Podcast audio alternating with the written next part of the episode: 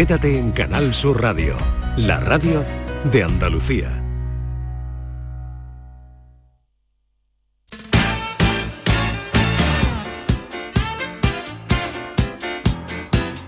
En Canal Sur Radio, gente de Andalucía con Pepe da Rosa. Y con Ana Carvajal, con María Chamorro en la producción, con Marcos Barón en los botones, con Beatriz García Reyes que nos habla de accesibilidad y que tenemos, por cierto, gracias queridos oyentes, queridas oyentas, que da gusto ponerse delante del micrófono sabiendo que estáis ahí dándonos cariñito y calorcito. ¿eh? Sois nuestro alimento y nuestra razón de ser. Así que gracias por esos resultados eh, magníficos que arrojaba el EGM en esta primera oleada de 2022. Bueno, hablábamos Beatriz García con eh, Monse Vivero, que pertenece al comité organizador de la primera exposición iberoamericana de accesibilidad, innovación y turismo. Pues sí, Monse, mira, eh, viendo la página web hemos visto que tenéis una programación muy completa y una exposición comercial con más de 70 stands, networking, además de bueno las conferencias y mesas redondas que, que, que he querido leer que tenéis como 110 ponentes y moderadores. De todo ello, ¿qué contenido destacarías? Bueno, destacar es difícil porque como os explicaba, eh, aquí tenemos temáticas de innovación, de turismo, de, inclusión, cultura, temas de tecnología. Por tanto, cuando eh, hay una persona que tiene un interés eh, específico en turismo, eh, podrá encontrar em, charlas que hablen de turismo. las que tienen interés en temas arquitectónicos, en temas de barreras arquitectónicas, pues también tendrán el contenido ahí. Por lo tanto, para mí es difícil destacar. Yo creo que cada uno tiene que buscar su tema y lo encontrará. Mm, ¿A quién está dirigida Expo Accesible? Está dirigida a todos los públicos, pero sobre todo eh, a las personas que no han vivido la discapacidad de cerca, pero que tienen interés en aprender y cómo ponerlo en práctica en su entorno más cercano. Nuestra idea es sensibilizar, dar eh, visibilidad y sobre todo eh, romper barreras actitudinales que son las que hacen que la parte del mundo que no ha sufrido una accesibilidad eh, muchas veces se piense que es que lo que no va conmigo, lo que no necesito yo no necesita el resto del mundo. Y, es completamente diferente. Así que yo animo mucho a la gente que no tiene ningún, eh, ningún tema de, discapacidad cercano, que se anime, que pase y que vea cómo esto también le va a hacer algo positivo para su futuro, porque todos vamos a ser mayores, estamos en ese camino y seguramente todo lo que hagamos ahora por la accesibilidad también nos favorecerá a nosotros cuando seamos abuelitos. Claro, imagino que, habréis tenido en cuenta medidas de accesibilidad en la organización del evento, ¿verdad? ¿Cuáles son concretamente? Sí, nosotros eh, hemos estado, es verdad que nos hemos topado con eh, barreras tecnológicas, que esto, claro, mm, empiezas a, trabajar con una plataforma y te das cuenta que en este momento no es 100% accesible para personas ciegas. Aunque los desarrolladores están trabajando en ello, eh, para la del 2022 no llegaremos. La de 2023 nos han asegurado que sí, pero en cambio, em, por ejemplo, tenemos eh, lo que es interpretación en lengua de signos para personas sordas. Estamos trabajando también el tema de la, del subtítulo y bueno, se hace todo lo que se puede. Por eso decidimos eh, cambiarle el nombre a Expo Accesible, que en principio era Expo Accesible y ahora es Expo Más Accesible, porque estamos comprometidos a hacerlo lo más accesible posible. Y bueno, ¿cómo van las inscripciones? ¿Está teniendo aceptación en el sector turístico? Yo creo que en todos los sectores, porque tenemos eh, ahora mismo más de 800 inscritos y vienen de todos los sectores y de todo de todo el mundo. Es que curiosamente tengo inscritos, supongo que todos serán de habla hispana porque es eh, dirigido al mundo de habla hispana, pero de países como Noruega, Finlandia, eh, la India. Entonces, bueno, mm, estamos muy muy contentos con, la aceptación que está teniendo. Bueno, y los oyentes que, estén interesados, ¿dónde pueden encontrar más información? ¿Cómo pueden inscribirse? Eh, tienen que ir a la página web de Expo Más Accesible.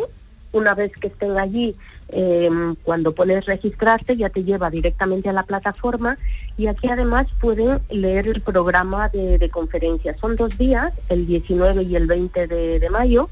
Empezamos a las 3 de la tarde más o menos hora española para que en Latinoamérica eh, lo puedan ver por la mañana. Y después una de las cosas que cabe destacar es que em, la expo estará abierta durante ocho meses, por lo tanto, si la gente el día 19 y el 20 no puede acceder, durante ocho meses puede ver el contenido en diferido y también visitar los stands. Eh, animo a toda la gente que quiera eh, conocer un poco más de la expo que se, que se apunte, pero también tenemos espacio para, para empresas expositoras. Tenemos de todos los sectores, tenemos empresas tecnológicas, tenemos destinos turísticos, incluso lo que estamos muy contentos que hemos conseguido eh, que eh, ministerios de turismo de diferentes países nos apoyen. Por lo tanto, tenemos una mesa en la que está conformada por el Ministerio de Turismo de Ecuador, de Uruguay y de Argentina, que hablarán eh, desde su visión de país cómo eh, están trabajando para hacer destinos más accesibles.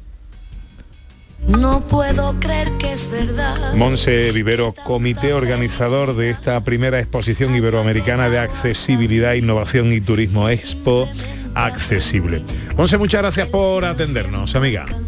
Gracias a vosotros, un abrazo. ¿Dónde podemos conseguir toda la información, todo lo que hablamos en este espacio dedicado a la inclusión? Pues en las redes sociales de Everyone Consultores.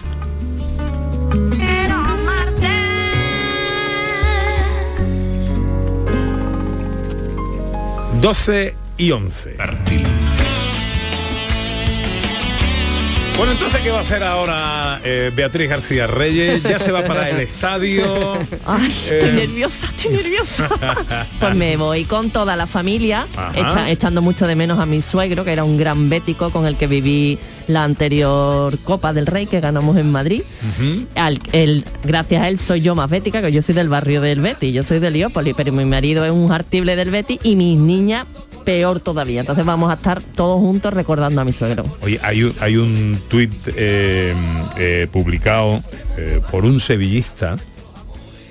me va a costar trabajo leerlo, que tiene ahora es tendencia trending de esto como se llame. publica una foto de su padre que murió ayer. Oh. Su padre era bético. Eh, la foto aparece, no aparece el padre, pero sí la bandera, una bandera mm, del Betis que lo cubre. Y dice, viola del 77, estuvo en la de 2005 y así se pegó mi padre ayer todo el día hasta que decidió marcharse. Se refiere a cubierto con la bandera del Betis. Hacerlo por él, Real Betis, por favor, os lo pido como hijo suyo que soy sevillista. Es que el Betis es un sentimiento.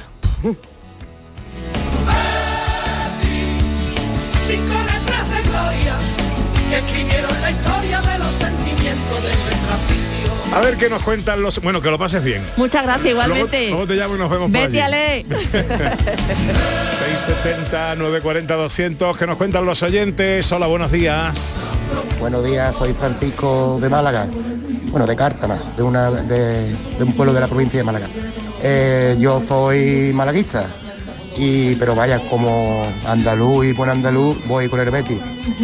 Siempre hay que apoyar a los equipos andaluces y también porque tengo un amiguete mío que es guardia y eso es bético, vaya, el hijo va hoy a verlo y es... más béticos no se puede. que voy con el Betty a muerte. Venga, primero vendré al Málaga a las 6, a las 6 algo juega y después a muerte con el Betty. Ole tú. para todos. Ole tú, viva Málaga. 670 940 200. Aquí Alejandro de Sevilla, un sevillista desde la cuna.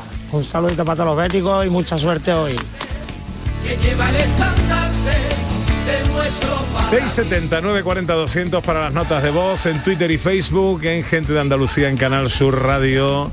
Eh, eh, ¿Cómo vais a vivir eh, este día? Vámonos a la calle. Ya sabéis que Canal Sur tiene preparada, luego nos contará Jesús Márquez toda la programación especial con motivo de la final de la Copa del Rey.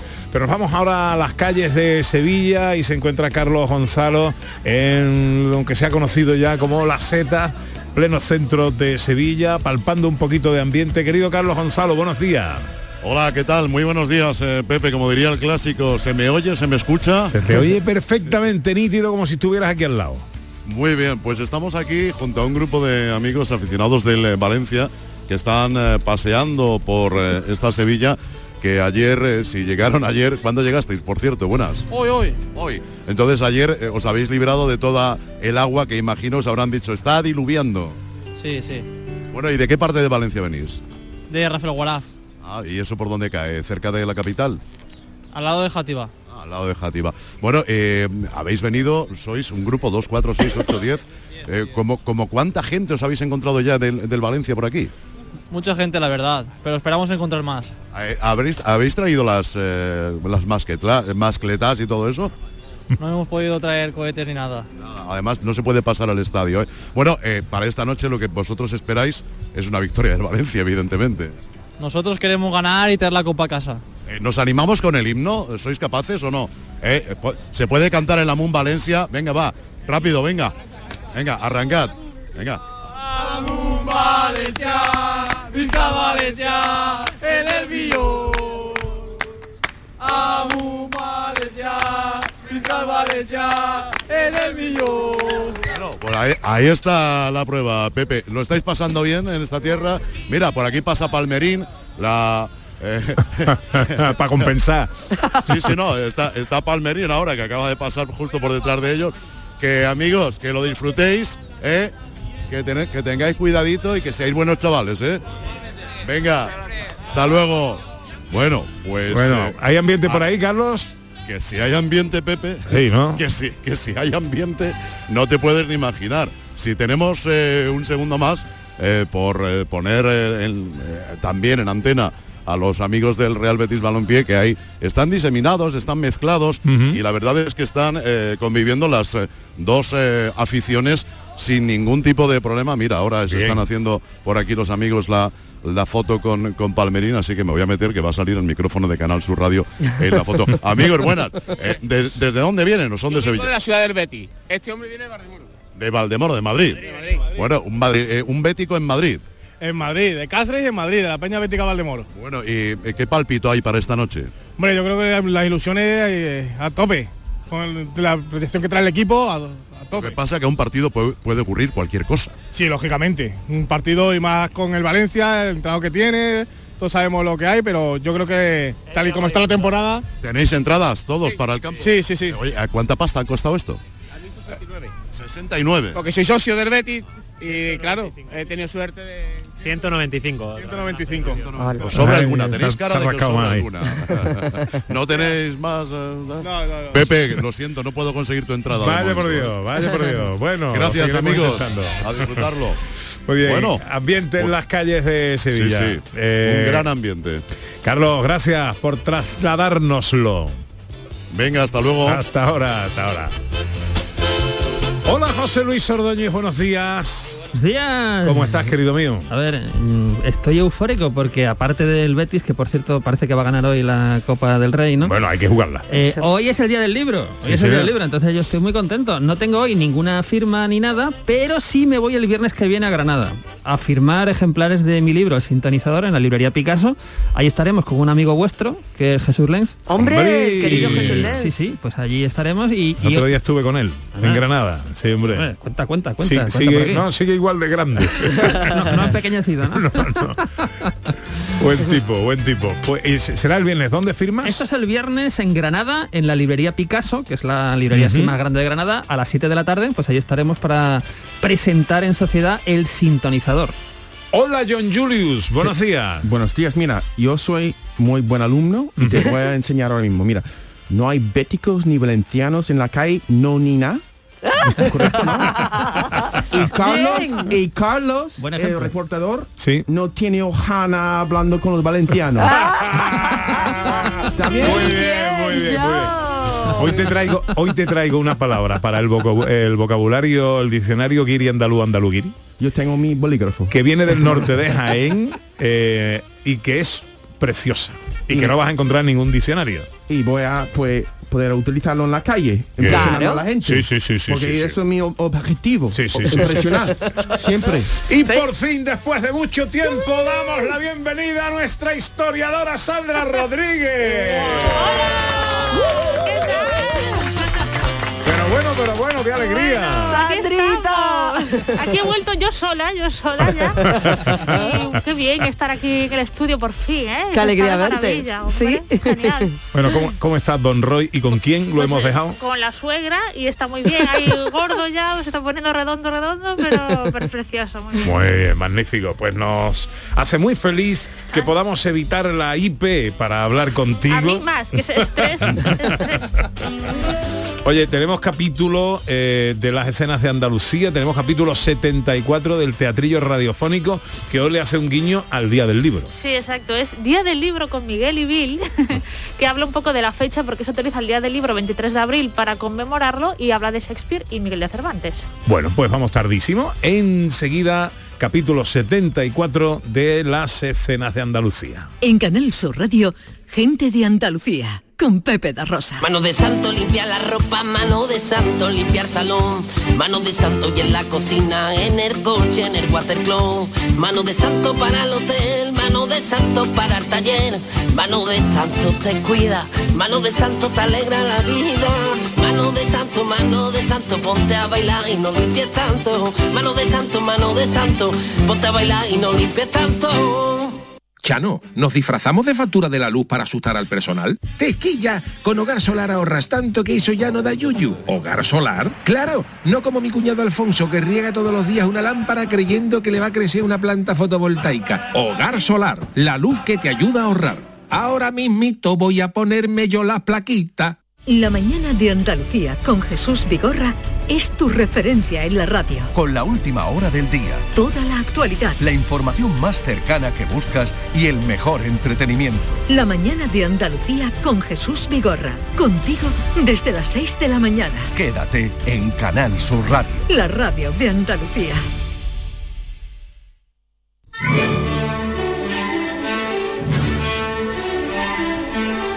Producciones radioteatrales Gente de Andalucía presenta Escenas de Andalucía. Una recreación radiofónica de los episodios de la historia de Andalucía. Con el cuadro de actores de Gente de Andalucía. Escenas de Andalucía. Hoy, capítulo 74, el Día del Libro con Miguel y Bill.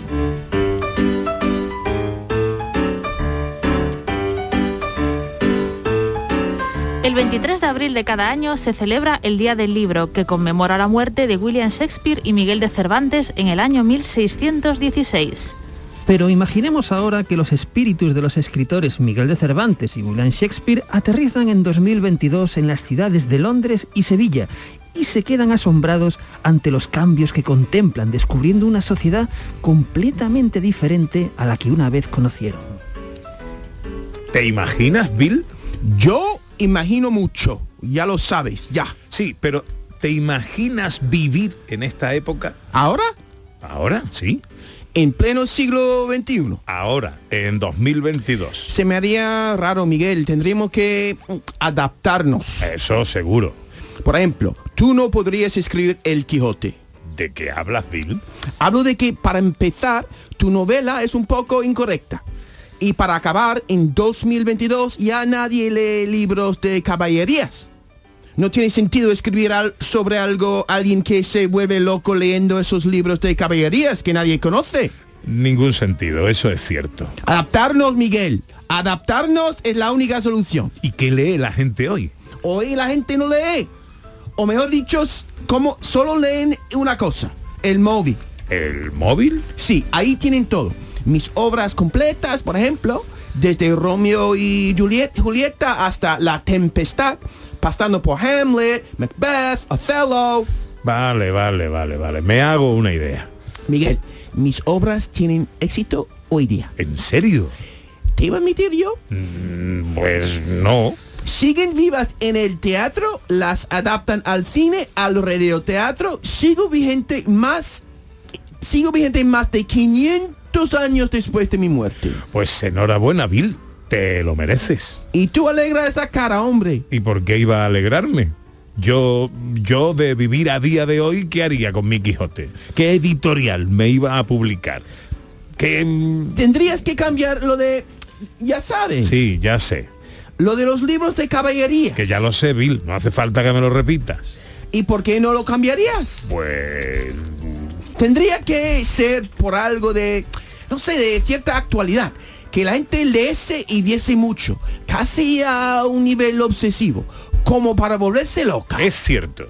Y por lo que parece y hemos visto, la gente lo que ve sobre todo es... El móvil, Por ejemplo, Netflix, a todas horas. el WhatsApp, Cada minuto. Twitter. Tengo que decidirme por una, Bill. No puedo meter todas. Pues decide que para eso es tu obra. En un lugar de la Mancha de cuyo nombre no quiero acordarme, no ha mucho tiempo que vivía un hidalgo de los de lanza en astillero, adarga antigua, rocín flaco. Vale, vale, vale, vale, suficiente.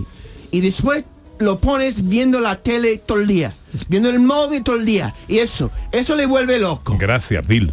Te lo debo. Ahora ya estamos preparados para vivir en esta época. Todo llegará, Miguel, todo llegará. ¿Seremos igual de buenos que en el siglo XVI? To be or not to be, that is the question. Aunque el 23 de abril de cada año se celebra el Día del Libro, que conmemora la muerte de William Shakespeare y Miguel de Cervantes en 1616, parece ser que Cervantes falleció un 22 de abril y fue enterrado el 23. Además, en realidad existía un desfase entre los calendarios inglés y español. En 1582 el Papa Gregorio XII adelantó 10 días el calendario, de modo que el día 5 de octubre pasó a ser el 15 del mismo mes. Solo Francia, Italia y España adoptaron inmediatamente este cambio. Inglaterra no lo hizo hasta 1752. Así, para los ingleses, Shakespeare murió el 23 de abril, pero para los países católicos ocurrió el 3 de mayo.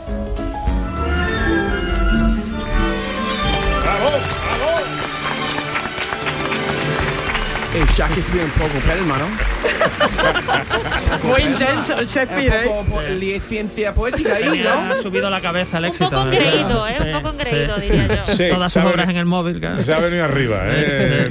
Bill se ha venido Dando arriba. consejos, ¿eh? Y Ha visto que Romeo y Julieta se vende un montón y ha Claro. dicho, hombre, soy aquí el corta el pan en el Vamos, dándole indicaciones a nuestro Vamos, Cervantes, vamos, vamos, vamos, por favor. Zapatilla para qué- Shakespeare. malas formas el, Bill Shakes- Guiño al Día del Libro en nuestra capítulo número 74 de las escenas de Andalucía. Vámonos al cine. Bueno, una semanita jugosa, ¿no? En lo noticioso. Es que hay muchas noticias y muy curiosas y casi de prensa rosa, o de prensa rosa podríamos decir, porque sabéis que Jennifer López y Ben Affleck Sí, vuelven a estar antes juntos. teníamos que hablar de esto. Vuelven a estar juntos, no solo vuelven a estar juntos, recordemos que estuvieron juntos hace 20 años, ¿no? Tuvieron una relación de un año, dos años, se iban a casar y no se casaron, cada uno tiró por su lado, cada uno se casó, tuvo hijos por su lado y ahora han vuelto a rejuntarse. Esto es muy romántico realmente. Claro, es como como si volvi- volvieron sí. Jennifer López y Brad y ¿cómo no? Jennifer Brad Pitt Aniston y Brad Jennifer Pitt. Aniston. Eso, Eso, sí. sería perfecto. Esos todavía no han llegado, pero estos ya han vuelto y además se ha- ya están comprometidos para casarse. ¿Qué pasa en Estados Unidos cuando se van a casar dos estrellas de cine? Pues como las dos están forradas, pues hacen acuerdos prematrimoniales para, en el caso de que llegue el divorcio, pues no haya problemas y tal, ¿no? Lo curioso de esto es que Jennifer López en el contrato prematrimonial con Ben Affleck le exige cuatro a la semana. Yo, em, Cuatro. ¿Cuatro qué? em, em, Pepe da Rosa. aquí- no, no, es Ha que- hecho una pregunta a John Julius. eh, ¿qué, qué pregunta has hecho? ¿Que cuatro qué? ¿Cuatro qué? ¿Cuatro qué qué? ¿Que qué? ¿Que cuatro qué No, le pide? ¿No te, no te queda claro que...? No, no. Que estamos en horario infantil. Vamos a ver. John eh, exige cuatro, cuatro relaciones ¿Sexuales sexuales cada semana? a Ben Affleck por semana. Eso está en el contrato prematrimonial, por lo menos lo que ha venido en prensa. Yo he revisado la Es- prensa, digo, a ver si esto es, es un fake o no. exige- exigencia de ella. Exigencia de ella, sí, Claro, sí. aquí hay, esto da que pensar, porque si hay un antecedente, pues ya estuvieron juntos hace Claro, tiempo, sí. eh, dirá, ¿Qué te "Va, pasa, Ben? Igual, igual, ¿No? ¿qué está pasando? ¿Dónde están los hombres aquí?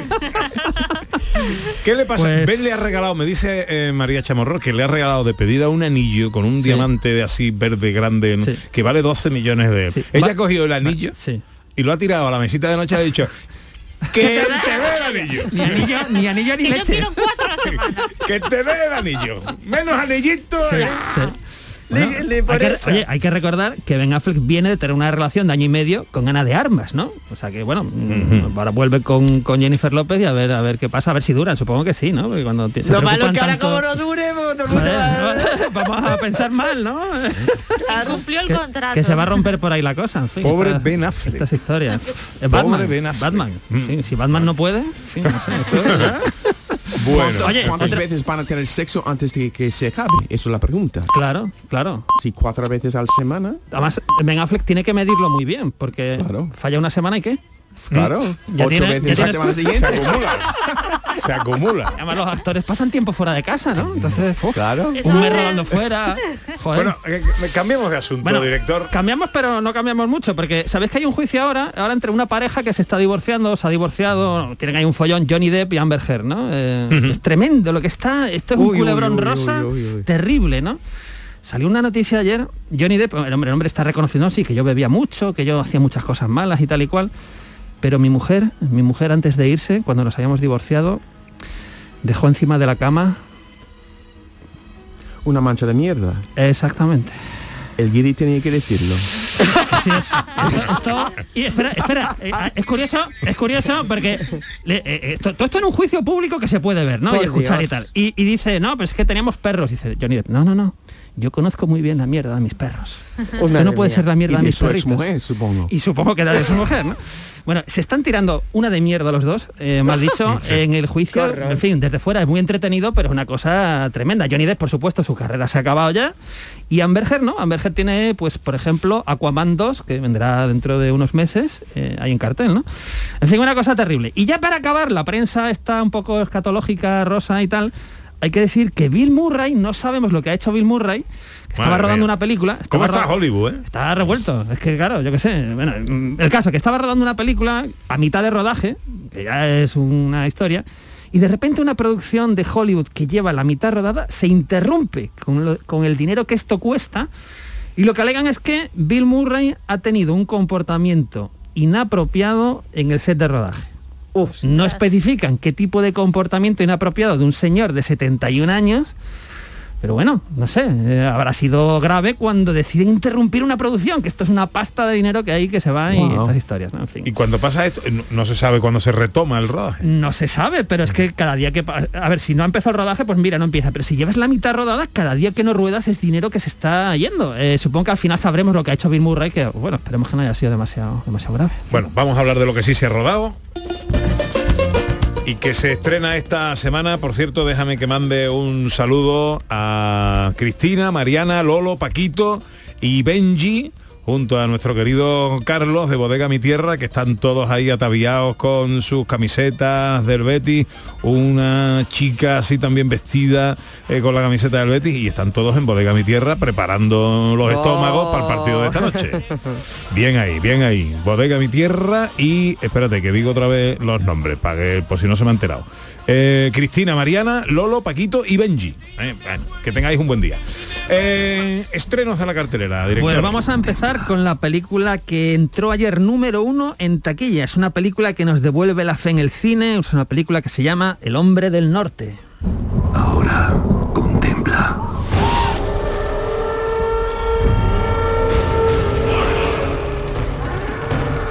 Está aquí. Está aquí. ¡Madre! ¡Padre, está aquí! El rey, mi señora. El rey. Tu destino está escrito y no puedes escapar a él. ¿Cuánto te he echado de menos, hijo mío? Un día este reino será tuyo. Bueno, pues tenemos aquí, ojo, una historia que nos va a llevar al siglo X, a un príncipe nórdico que busca vengarse a toda costa de la muerte de su padre. Antes hablábamos de Shakespeare, pues esta es una historia que tiene mucho que ver con Hamlet, porque la premisa es, muy parecida. y es una auténtica delicia visual. O sea, esta película hay que verla en el cine, son dos horas, un poquito más de dos horas. Está dirigida por Robert Eggers, que es un tipo que hace un cine muy especial, eh, tiene La Bruja y El Faro, que son películas eh, maravillosas, y aquí tiene un repartazo donde el protagonista, claro, absoluto, es Alexander Skarsgård y tiene unos secundarios como Nicole Kidman, como William Dafoe, como Anya Taylor-Joy, como Ethan Hawke, en fin, es una joya de película que por cierto supone el regreso de Björk al cine desde hace 20 años, por Desde lo que dejó el tenis. Desde que- Ahí está bien, Sí, Pepito. está- está bueno, sí, sí. Ya me, ha- ya me ha descentrado, ya no sé por dónde. No pasa nada. El hombre del norte. Vamos con una española de Eh, terror. Que para coger ese chiste la gente tiene que saber quién era Björk, que tampoco, verdad que ta- es que tiene su tampoco es antigüedad fácil, ¿eh? No es fácil, ¿eh? ¿eh? Eso Pues, tiene vamos- ya mm, solera. Sí, sí. No, pero lo de explicar los chistes no. Complicado. Vámonos con el estreno español, eh, que por cierto se ha pegado un castañazo en taquilla porque entraba el 8 y esta es una de las películas potentes en teoría de- del cine español. Es la nueva película de Alex de la Iglesia que se llama Veneciafrenia. Tourists are the real plague of this century. You and your kind bring death to our city. So we have decided to generate fear. Real fear. ¡Hola, chaval! ¿Quién decía que era mejor Las Vegas? ¡Es maravilloso! El trailer tiene muy buena pinta. El ¿eh? trailer tiene buena pinta, pero es curioso porque ya digo, ayer entró, uno, uno espera que esta película entre la 1, la 2, la 3, pero ha entrado la número 8 eh, en, en taquilla, que es, eh, bueno, es poco terrible. La película es terror, es slasher, ¿no? Una mezcla de... eh, con humor, un poquito de humor, ¿no? Típico de, de Alex de la Iglesia, donde aquí tenemos unos turistas que van a, a Venecia, claro, y vamos a tener pues este tipo de historias donde eh, bueno pues van a ir cayendo un poco eh, los personajes de la película protagonizada por Ingrid García Johnson y con secundarios como eh, Silvia Alonso Alberto Mango Cosimo Fusco por cierto que vimos también en la serie 30 monedas también de Alex de la Iglesia entonces bueno el que le gusta el terror y el slasher pues yo iría a verla Otra española. Pues una película española, un drama eh, que torna también hacia el thriller, que habla de un tema muy conocido, que es el drama de los crímenes de Alcácer, ¿verdad? Que vimos algún, ya alguna serie documental que hubo, pero esto es una película, una película que se llama 75 días. Llevamos desde las diez y media de la noche buscando a nuestra hija y a sus amigas. Y nadie sabe dónde están. Por la tarde estuvieron viendo a una amiga, está enferma. Le dijeron que se iban a la discoteca Color, pero hemos preguntado a otros amigos que estaban allí y ninguno las vio, a ninguna hora. De su pueblo a este hay tres kilómetros como mucho. Alguien tuvo que traerlas. A esa hora no hay transporte público. No sé. Bueno, toda la historia nos suena, ¿verdad? Eh, terrible tragedia en los 90, ya digo, hubo una serie documental hace unos años en, en Netflix, creo que fue, y ahora viene esta película que llevaba dos años en el cajón por la pandemia eh, y que nos cuenta de nuevo esta historia, pero en formato de, de thriller, de drama, eh, película protagonizada por Ana Fernández, que hacía tiempo que no veíamos de cabeza de cartel, Antonio San Juan, Macarena Gómez, Eulalia Ramón y Javier Albalal, que quiera un poco ver de nuevo esta historia, pero en formato de thriller, pues tiene 75 días. Y terminamos el repaso a la cartelera con un documental. Con un documental además que tiene muy buena pinta. Es un documental que se llama A las mujeres de España, María Lejárraga. Me gusta decir que estamos en un proceso eh, de recuperación de la memoria histórica de la mujer, parecida al proceso que vivimos con la guerra civil, solo que en este caso no afecta a, a tres años de nuestra historia ni a un país. Estamos escuchando a la escritora Vanessa Monfort, que es una de las personas que interviene en este documental, que trata de recuperar la figura de la escritora María, María Lejárraga, que recordemos fue una pionera del feminismo en la España durante los años 20 del siglo pasado. Hay que decir que esto tiene especial importancia porque todas las obras que escribía María Lejárraga las firmaba su marido, el empresario eh, teatral Gregorio Martínez Sierra.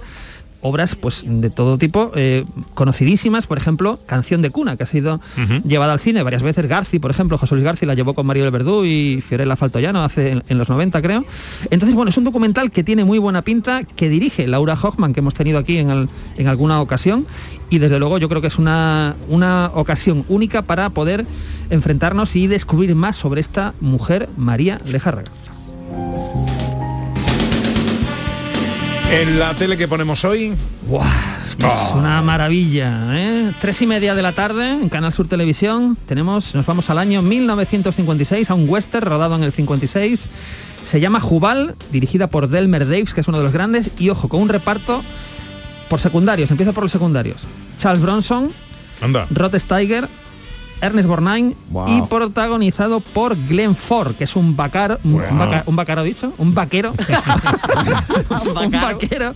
de reputación intachable que está en un rancho, que trabaja, que hay un capataz, que hay un sospechoso, un adulterio, en fin, eh, es un western además que nos remite al Otelo de Shakespeare de nuevo. Hoy es un día un poco Shakespeare, pues de Muy nuevo bien. es un western que nos recuerda un poquito a Otelo. Yo no me lo Bueno, perdería bueno, hoy. bueno, Jubal, Qué reparto. ¿eh? Bueno, un Qué repartazo, Glenn Ford, Borgnine, Steiger, Bronson. uf. 20 para la una. Enseguida les hablamos de teatro.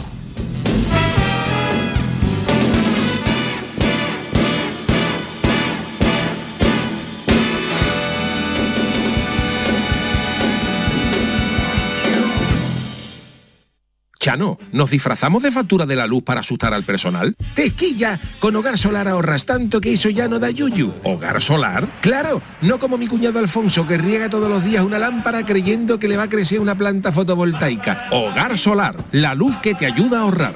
Ahora mismito voy a ponerme yo la plaquita. Este martes, la mañana de Andalucía con Jesús Vigorra quiere que disfrutes del Día de la Provincia de Málaga. Desde Gaucín al admirado balcón de la Serranía de Ronda. Allí se entregarán las medallas de oro de la provincia a María Peláez, Miguel Ángel Herrera, el aeropuerto Málaga Costa del Sol, Elías Bendodo y la Liga de Jávegas. La mañana de Andalucía con Jesús Vigorra. Este martes, edición especial desde Gaucín en el Día de la Provincia de Málaga. Con la colaboración de la Diputación de Málaga. Escuchas Canal Sur Radio en Sevilla. Bormujos sobre ruedas. El sábado 23 de abril trae tu bicicleta, patinete, patines o cualquier vehículo sostenible y únete a la fiesta de Ciclovida en Bormujos. Habrá talleres, gimcanas, juegos y muchas actividades para una vida saludable. A partir de las 4 de la tarde en el Parque de la Alquería de Bormujos. Fiesta de Ciclovida en Bormujos. No puedes faltar. Carmen, ¿dónde vas tan rápido? Me voy al centro comercial Los Alcores. ¿Pero qué vas corriendo? Claro, así voy practicando para la primera carrera popular que celebran el próximo domingo 24 de abril. Venga, anímate e inscríbete conmigo. Podrás ganar numerosos premios. Infórmate en ctalcores.com. Autovía 92, salida 7 en Alcalá de Guadaira. Centro comercial Los Alcores. Mucho donde disfrutar.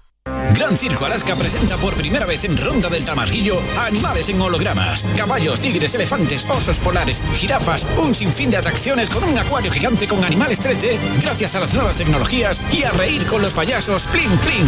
Instalado en Ronda del Tamarguillo junto al antiguo matadero. Inauguración el 28 de abril. Venta de entradas en grancircoalaska.com.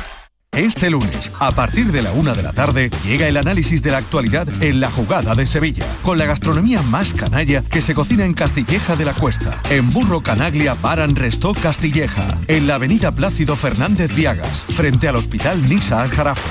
Disfruta de la experiencia Burro Canaglia Baran Restó Castilleja. Te quedarás sin palabras. Este sábado, final de Copa del Rey en el Estadio de la Cartuja. Betis Valencia. Y en la previa de esa finalísima, desde el Estadio de la Rosaleda, también tenemos un Málaga Eibar. Síguelo en la gran jugada de Canal Sur Radio de este especial final de Copa. Desde las 6 de la tarde con Jesús Márquez. Quédate en Canal Sur Radio, la radio de Andalucía.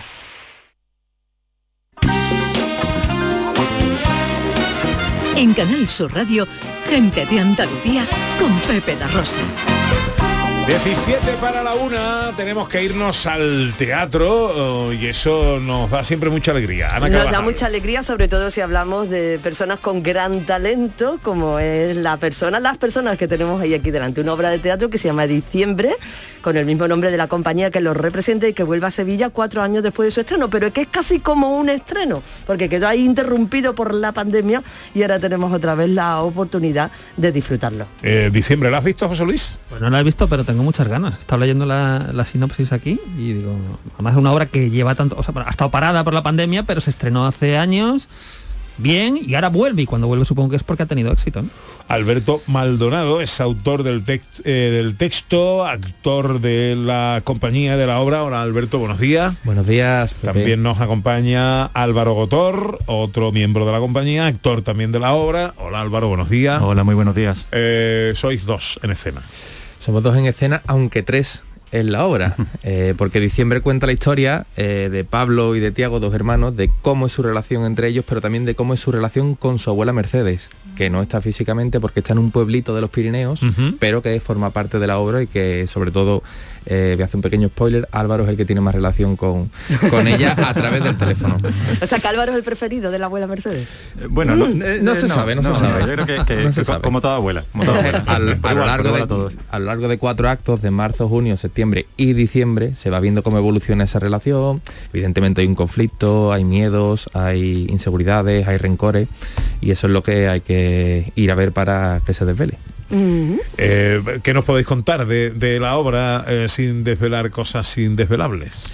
Pues que hay temas trascendentales que creo que están muy a la orden del día y el más importante y el que siempre me gusta destacar es el bueno que diciembre es una oda al amor y al respeto a las personas mayores que tanto nos han dado siempre, que nos han criado, que, que son los que más han sufrido en esta pandemia y que lógicamente pues que ahora mismo yo gracias a Dios tengo dos abuelos todavía conmigo y me parecía muy muy importante porque mi relación con ellos es muy potente que quedase patente y que todo el mundo que fuera a, a ver la obra que, que sintiese ese amor y, y ese cariño que les tengo a ellos. Sin embargo, el texto está escrito, por supuesto, antes de la pandemia, pero parece que la pandemia le ha dado como, como mucho más cuerpo, ¿no? Y mucha más realidad a ese respeto y ese amor a los mayores. Yo, yo creo que incluso el personaje de la abuela cobra aún más sentido en la obra ahora. Claro. Y, y el cariño y el respeto con el que Alberto ha creado el personaje, yo creo que, que es espectacular. Eh, Alberto, cuando después de una obra de, teatro a la hora de escribirlo puede cambiar la- lo que dice, el, diálogo, eso. ¿Eso ha cambiado un poquito por, por la pandemia o va desarrollando el diálogo? El personaje de la abuela no ha cambiado ni una coma desde que lo escribimos, porque además, claro, como está grabado, eh, como si fuera claro. un, un teléfono, yo creo que eso nos quedó bastante redondo. Además, eh, Loli, que es la, la abuela, que no es realmente la mía, la que hace al personaje, lo hizo tan tan bien que es que Álvaro y yo estábamos de acuerdo en que eso no, eso era intocable. Después, evidentemente, los ensayos, pues nosotros vamos viendo, van saliendo gracias, cosas que creemos que en mi cabeza son maravillosas y después cuando la, estás en los ensayos no lo son tanto. Entonces ahí sí van cambiando cositas y metemos algún guiño también a la actualidad, pero la abuela, eso es... No se toca. No se toca. Las abuelas intocables. Siempre que se cuentan estas historias familiares de conflictos y tal, hay muchas maneras de aproximarse, desde, un po- desde el drama, ¿no? Así, o la tragedia, y desde la comedia, ¿no? Eh, aquí vosotros, ¿dónde, dónde nos quedamos? O sea, ¿Vamos a ir a llorar, a reírnos o a las dos cosas? Como... Eh, pri- principalmente vais a llorar y espero que lloréis mucho, lo siento de verdad. ¿eh? Pero sí que es verdad que, que la abuela sobre todo es le da ese toque tierno y ese toque simpático a la obra que, que nos hace que no solo lloremos sino que también veamos la vida con, con otra perspectiva y, y nos riamos un poco también. Eh, se estrenó hace cuatro años, ¿no? Eh, ¿qué- cu- ¿Cuál ha sido lo que habéis vivido, eh, la reacción del público hacia, hacia la obra? Mira, nosotros tenemos como principal eh, cliente, vamos a decir, a los ayuntamientos de los municipios, eh, porque nos llaman mucho para llevar la obra a los teatros municipales y llevan a los chavales de los colegios, de los institutos, bueno, de cierta edad, digamos de 16 años para arriba, que es más o menos la edad recomendada, porque como hay un tema también de adicciones, Ajá. que ya hago otro spoiler, Ah, no. hay un tema de adicciones, pues eh, creo que hay es contenido que tampoco es para eh, chavales pequeños, pero bueno. eh, lo, que lo que más me sorprende, o nos sorprende a la compañía en general, es cómo esos chavales eh, reciben el impacto, el mensaje, pero después, claro, hacemos un debate, una mesa redonda después de la Ah. función para canalizar todo eso que ellos acaban de ver y llevarlo a digamos a lo que es su ámbito porque al final adicciones para ellos puede ser el móvil puede ser la cachimba puede ser cosas las apuestas cosas que nosotros tenemos como muy naturalizadas pero que oye, que si no se usan bien, ojo, que pueden destrozar familias y, Claro. y al final eso, también diciembre muestra cómo la familia vive ese drama o esa enfermedad que en este caso Tiago tiene.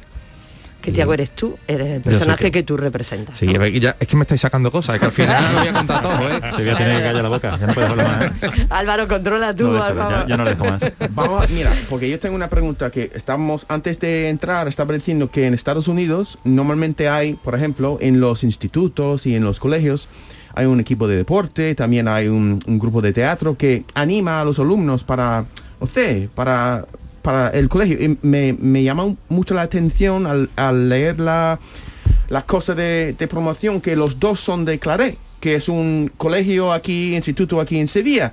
Y quería preguntaros, preguntaros que hay un, por ejemplo, en el colegio hay un grupo de teatro. ¿Cómo, cómo va esto? Eso es poco raro en, en Andalucía, ¿no? Eh, a ver, en el colegio donde los dos estudiamos, allí en el Claret, sí que había, se hacían obras de teatro, las típicas representaciones de final de curso, pero durante hace unos 20 años aproximadamente, un padre, el padre Blas, que estaba allí, empezó a mover un poquito la maquinaria y sobre todo a través de un profesor que se llamaba José Andrés García Soto, desarrolló maravillosamente una compañía que poco a poco fuimos entrando gente, yo, Alberto, bueno, Javi Picón, que es una persona que nos ayuda, el técnico que nos ayuda allí también, en la obra de teatro también participó, las personas que han llevado toda la escenografía, Patricia Aguilar y la dirección de, de escenografía que la ha llevado Elena González, también vienen del colegio, también parten de ese grupo. Como y- cantera, una Sí, cantera. ha si- ha sido una cantera totalmente. Pues Y- sobre todo una motivación, seguido, ¿no? Una sí. motivación porque vosotros os dedicáis hoy a esto precisamente Gracias a eso. por eso, ¿no? Totalmente, Y- lo- que- totalmente. lo y tenemos, y que que decir una cosa, que nosotros le debemos mucho a Shakespeare, que estáis hablando todo el programa de correcto. esto. A Bill, a Bill. A Bill, a Bill, porque hicimos, el, el segundo año que nosotros coincidimos, hicimos Romeo y Julieta, Mm. y él era Romeo y yo era el primo de Romeo. Entonces teníamos escenas prácticamente siempre juntos y ahí fue cuando realmente empezamos a ser lo que somos hoy en día, que es íntimo. Es- es tan colegas. íntimos que, éramos primos en la obra y nosotros nos llamamos primo. O sea, nosotros somos primos. Mi Primo, primo- mi primo. primo Álvaro, vamos. El. Shakespeare es interesante porque es más difícil de entenderlo en inglés para mí que en español. ¿Ah, sí? Porque el inglés es como eh, del- el español de Cervantes, es Ah. antiguo. Entonces, al escucharlo no es eh, el habla inglés de la calle, pero Ah. al traducirlo a español es mucho más fácil. Yo vi una vez Hamlet en, en español y era muy fácil de entender y no me- me cuesta ni en, en inglés. Ah, me qué cuesta. bueno. Entonces está bien, estaba diciendo que en el colegio en sí, este programa de teatro también anima a la gente de tener más confianza a la hora de hablar en público y todo esto, ¿no? Creo que es fundamental eh, que, en los que en los colegios, en los institutos, se fomente el teatro desde pequeño. Básicamente porque después todos los niños, todos los jóvenes, todos los mayores se van a tener que enfrentar alguna vez pues a exponer un trabajo, a tener que hablar en público, a hablar Sí. con clientes y hay gente que tiene absoluto eh, terror escénico y que si eso no se combate, tú puedes ser muy bueno en lo tuyo, pero después si la cagas ahí, Sí, claro. Y desde pequeño jugando en el colegio con algo así, pues puede ese ser mucho. Claro, ese desarrollo, esa eh, enseñanza, hablar en público, creo que es fundamental en todos los colegios y gracias a Dios en el, en el colegio, desde que entras a- con tres años hasta segundo de bachillerato, incluso de antiguo alumno, en el Claret puedes hacer teatro. Qué bueno. Fantástico. Bueno, pues eh, la vida misma, con diciembre que vuelve al Teatro Paté. ¿Qué días? 29 de abril, que es el viernes de la semana que viene, a las 9 de la noche, entradas en giglon.com, g i g l o n.com. Eh, eh, ¿Cuántos días va a estar? Vamos a estar en principio ese día, vamos a ir poquito a poco. Ah, vale, vale, vale, correcto. vale, vale. 29 de abril, 9 de la noche, en el Teatro Paté, que es un teatro precioso, coquito, en el centro de Sevilla que es una ciudad que y si precisamente en esos días estará en pleno en plena efervescencia feriante preparándose para para otra gorda porque Pero, pero es un día maravilloso porque es un día antes del pescadito, que los sevillanos tienen dinero. Todavía. Que no, están, Todavía, que todavía, no están correcto. reventados. Que ninguno que viva aquí se va fuera porque el día siguiente empieza el, el follón gordo. Y los que están fuera vienen, es decir, que es que es Hay día que ir. genial. El día Hay que venir, hay que venir. Y nosotros lo recomendamos con fruición. Eh, diciembre en el Teatro Paté, día 29 de abril, 9 de la noche. Correcto. Perfecto. Oye, pues que muchas gracias a los dos por venir a vuestra casa. Gracias a ustedes Muchísimas por gracias a acogernos.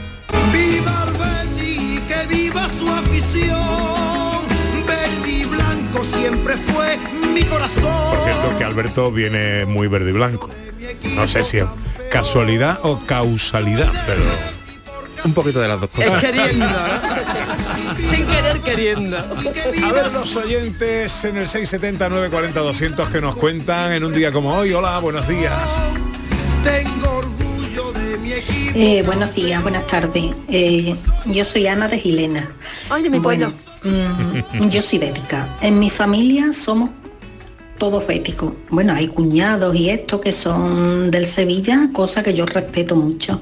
En Gilena, la, digamos que la afición está dividida entre sevillistas y béticos. Claro, pertenecemos, somos un pueblo de Sevilla, pues está, pero que yo en todo momento respeto, respeto la, la afición del Sevilla y cuando juega el Sevilla con algún equipo extranjero quiero que ganen ellos, por supuesto, pero cuando juega el Betis quiero que gane él.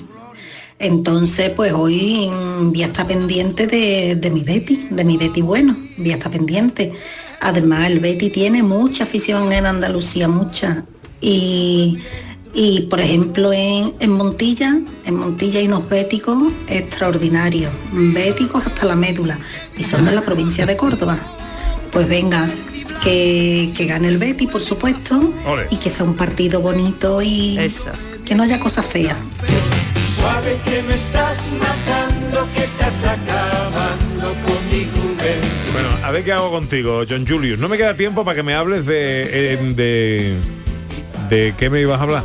De, de gastronomía, como estoy, tú sabes, en camino de Aprendiendo. ser un, un culinario experto. Pero podemos quedar la semana que viene. Vale, eh, lo dejamos para la semana que viene. Y no, pero no quiero que te vayas sin un nuevo vocablo. Por eso vengo, en parte. Para tu- Aprender. En el- la zona de Jaén Ah, eh, se dice, se usa mucho el vocablo es barata baile. Uh, Eso no lo, va- Eso no lo vas a ver ¿Es en un barata baile? Es barata baile. pero es una palabra en sí. Es una palabra, una expresión popular. Dícese de la ¿Cuántas persona. sílabas tiene? Dícese de la persona que siempre está aguando o estropeando un momento divertido. También se puede aplicar a la persona que estropea una sorpresa, un malaje, un sieso. ¿Vale? Es barata baile, que viene de desbaratar bailes. Ah, ¿vale? como un agua fiesta, un desbarata baile. Ah, Eso. vale. Un desbarata baile. Es sin la D, es barata baile. Como- Viene de desbaratar, pero en es andaluz. Es, saborío, no es desaborido. Eh, Es, Exactamente. es saborío, eso Es es. saborío. Eh, el bara- Es barata baile. Yo, yo consigo tres sílabas. Lo demás, ya. Pero es la mitad, más de la mitad, ¿no? Eso. Es barata Mira, es, baile. es como barato y baile. Es juntas, barata. verbo- Eso entiendo, José Luis. eh, pero Eso entiendo. Me cuesta decirlo. Ya, ya, bueno, para Pero acordarte Es barata baile. Es barata baile. Es barata baile. En- Pues en ya Jaén. ¿no? Eso puedo En la utilizarlo. zona de Jaén, también eh, por el norte de Granada, por ahí, se usa mucho esta expresión. Si vas por ahí, pues ya sabes. Mi que- mujer puede utilizarlo conmigo en la, en la casa. Me- si- muchas veces soy un saborío, pues barata baile ahora también.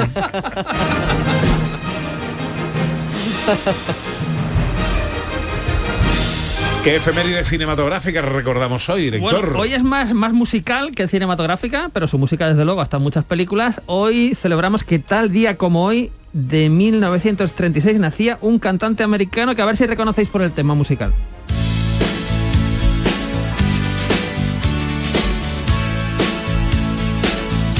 A mí me suena ya, ya. Bueno, tal día como hoy nacía Roy no, Orbison. no le habrás puesto el nombre a tu hijo por él. No, sea casualidad.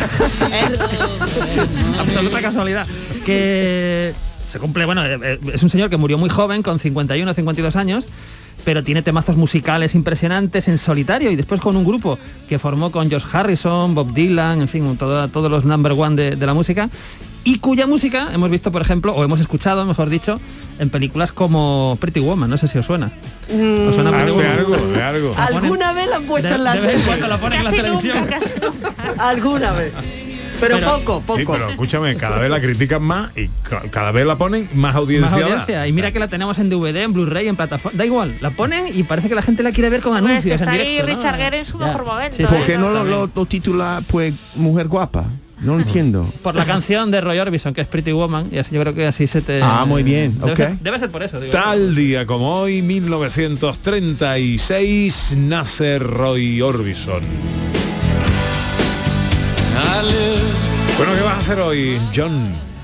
Pues tengo mucha ficción, tengo mucha alusión. Voy a vivir de la alusión hoy. A ver si me... Sí, porque tú eres bético. Yo soy bético. Bético, Guiri. Pepe. Claro. Bético. No me des Ana, ¿vale?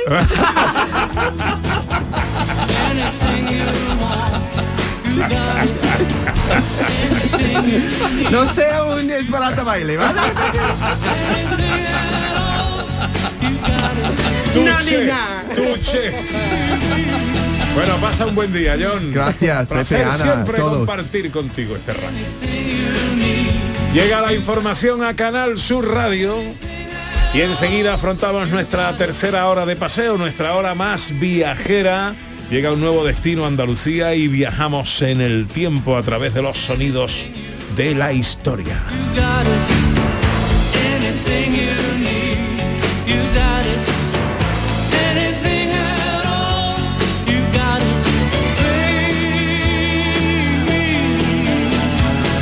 En Canal Sur Radio, gente de Andalucía con Pepe da Rosa.